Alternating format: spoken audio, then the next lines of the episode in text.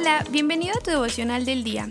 Hoy es 3 de febrero del 2024 y como todos los días quiero animarte a hacer tu devocional. En este podcast tenemos la meta de leer toda la Biblia en un año y para lograrlo hay que leer unos cuantos capítulos el día de hoy. Hoy nos toca Génesis 35, 36, Marcos 6, Job 2 y Romanos 6. De estos capítulos yo saco un pasaje central que podemos encontrar en Romanos 6 del 1 al 12. ¿Qué concluiremos? ¿Vamos a persistir en el pecado para que la gracia abunde? De ninguna manera. Nosotros, que hemos muerto al pecado, ¿cómo podemos seguir viviendo en él? ¿Acaso no saben ustedes que todos los que fuimos bautizados para unirnos con Cristo Jesús, en realidad, fuimos bautizados para participar en su muerte? Por tanto, mediante el bautismo fuimos sepultados con Él en su muerte, a fin de que, asimismo como Cristo resucitó por el poder del Padre, también nosotros llevamos una vida nueva. En efecto, si hemos estado unidos con Él en su muerte, sin duda también estaremos unidos en Él en su resurrección. Sabemos que nuestra vieja naturaleza fue crucificada con Él para que nuestro cuerpo pecaminoso perdiera su poder, de modo que ya no seguiremos siendo esclavos del pecado, porque el que muere queda liberado del pecado.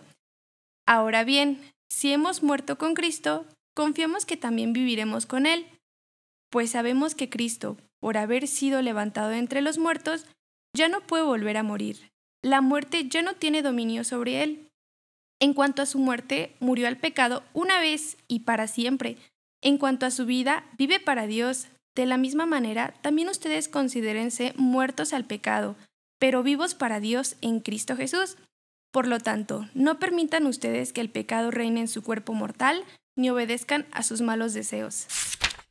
Pablo está hablando en estos pasajes de un estilo de vida de pecado, no simplemente un solo acto o de un fallo. Aquí hace referencia sobre los cristianos que siguen constantemente inalterados en su estilo de vida de lo que eran antes de ser creyentes. La palabra de perseveraremos en el pecado está en tiempo presente. Esto significa que la acción sigue constantemente ocurriendo. Pablo aquí hace mención sobre una práctica habitual. ¿Realmente podemos seguir viviendo así?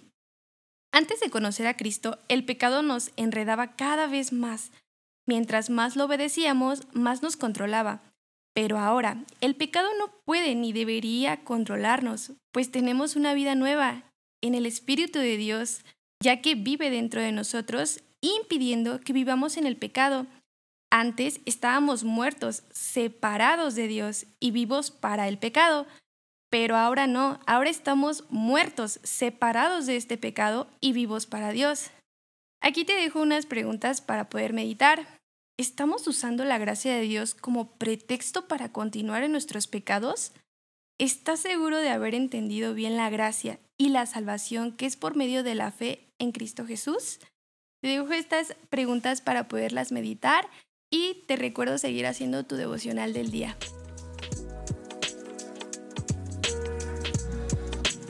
Nos da mucho gusto que este podcast sea de bendición para tu vida espiritual.